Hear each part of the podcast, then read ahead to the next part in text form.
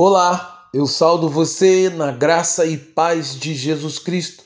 Quero mais uma vez caminhar com você, compartilhando o caminho da fé, como a fé acontece, como ela nasce no nosso coração, o que a fé deve produzir na nossa alma. Essas são perguntas que fazemos a todo tempo, mas hoje eu quero caminhar com você para que você possa entender um pouco mais sobre a fé olhando para a vida de pessoas que viveram uma vida pela fé. Assim, eu quero ler o texto que se encontra no livro de Atos, no capítulo 9, do verso 3 ao verso 6, apresentando a conversão do apóstolo Paulo. Diz o texto: E indo no caminho, aconteceu que, chegando perto de Damasco, subitamente o cercou um resplendente luz do céu e caindo em terra, ouviu a voz que lhe dizia: Saulo, Saulo, por que me persegue? E ele disse: Quem és, Senhor? E disse o Senhor: Eu sou Jesus, a quem tu persegues. Duro é para ti recalcitrar-te contra os grilhões. E ele, tremendo e atônito, disse: Senhor, o que queres que eu faça? E ele disse, e lhe disse o Senhor: Levanta e entra na cidade, e lá te será dito o que convém fazer.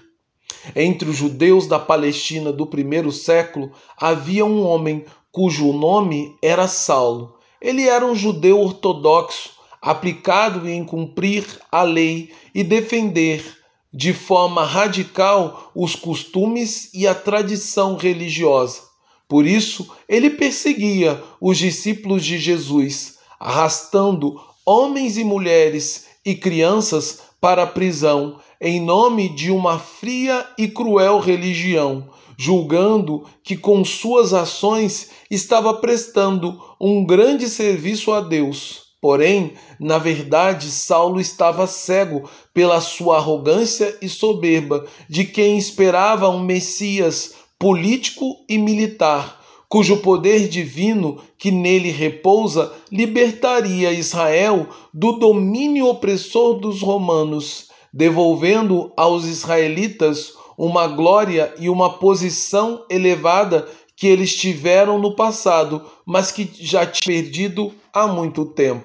Assim, o coração de Saulo se irava cada vez mais contra os cristãos, pois ele afirmava com toda convicção que Jesus, a quem os líderes judeus condenaram à morte na cruz do Calvário, ressuscitou ao terceiro dia e era o verdadeiro Messias enviado por Deus, não, como, não mais como um homem dentre os muitos que livraram Israel de seus opressores, mas Jesus foi enviado por Deus para trazer derradeira salvação ao mundo do poder opressor do pecado e da morte, e fazer com que aqueles que, cre que crescem no seu nome e o recebessem como Senhor e Salvador de suas vidas, tornasse filho de Deus e herdeiro do reino dos céus. Saulo, motivado pelo ódio aos cristãos, e não pelo amor a Deus, pediu carta ao sumo sacerdote para que, indo a Damasco, se encontrasse os seguidores de Jesus pelo caminho, pudessem prendê-los e arrastá-los para a prisão.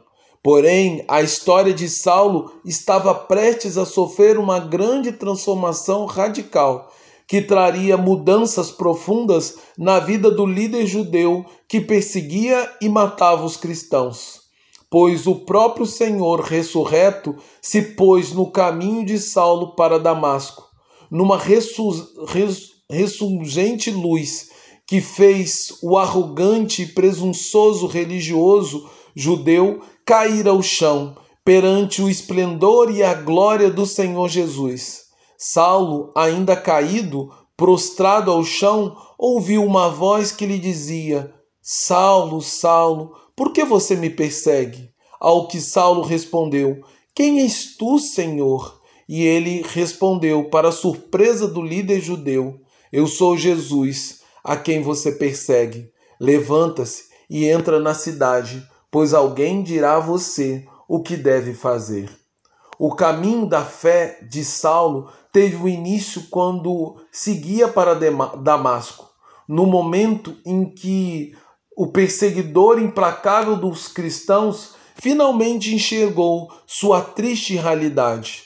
Embora houvesse temporariamente ficado cego por causa da luz reluzente do encontro que tivera com Cristo, Paulo percebeu o quão ignorante havia sido, mesmo sendo reconhecido pelos homens como um mestre da lei judaica, mas pouco conhecia sobre a graça maravilhosa de Deus, que purifica o coração humano e transforma sua natureza corrompida em um caráter santo e semelhante a Cristo. Isso depois daquele encontro marcante com Jesus, o líder judeu deixou de ser chama, de se chamar Saulo para ser conhecido por todos os cristãos como Paulo, o apóstolo dos gentios.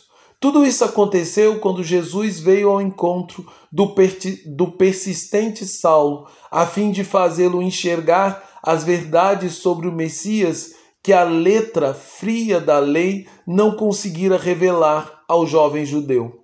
Portanto, o caminho da fé também envolve uma obra divina de conversão, que literalmente leva o indivíduo a mudar de direção, de forma que aquele que antes era movido pelo ódio, agora é conduzido pelo amor Aquele que antes era tomado pela arrogância e soberba, agora vive cheio de humildade e mansidão.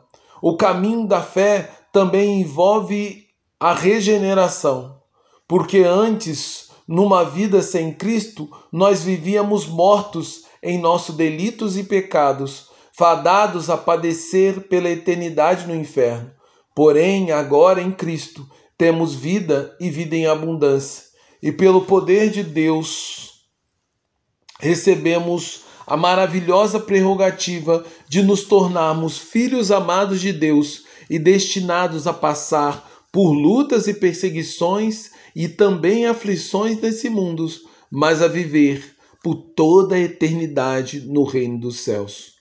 Por último, andar pelo caminho da fé envolve enxergar toda a extensão do nosso pecado e o quanto eles ofendem a natureza santa de Deus. Assim, devemos lamentar e chorar por cada pensamento e ato pecaminoso que praticamos contra Deus, naquilo que chamamos na teologia de arrependimento, para que então possamos viver por todos os dias de nossas vidas nesse mundo pela fé. Como disse o autor de Hebreus, mas o meu justo viverá pela fé, e se retroceder, eu não me agrado nele, diz o Senhor.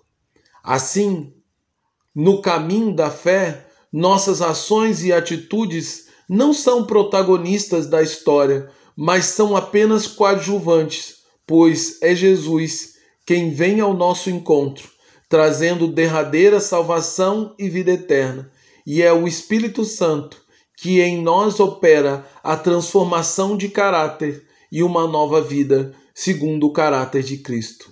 Mas você deve clamar pelo socorro e a salvação de Jesus, reconhecendo por meio da oração que você está perdido como pecador, fadado a ir para o inferno, mas que clamando com sinceridade de coração pelo auxílio de Jesus, você vai encontrar a salvação. Por isso, eu convido você a fazer como, como Paulo, a fazer como muitos outros homens de fé, a ter um encontro com Cristo, onde você cai no chão e reconhece sua fraqueza, para que o poder de Deus se aperfeiçoe na sua vida. Por isso, a minha oração é que, assim como Saulo, eu e você possamos ter um encontro com Jesus para experimentar a vida e a verdade que somente Cristo pode nos oferecer, para a glória e o louvor de Deus Pai. Amém. Agora, que o amor de Deus Pai, que a graça do Deus Filho e o consolo do Espírito haja em nós, para que sejamos transformados segundo a imagem de Cristo, porque o caminho da fé é o caminho da transformação.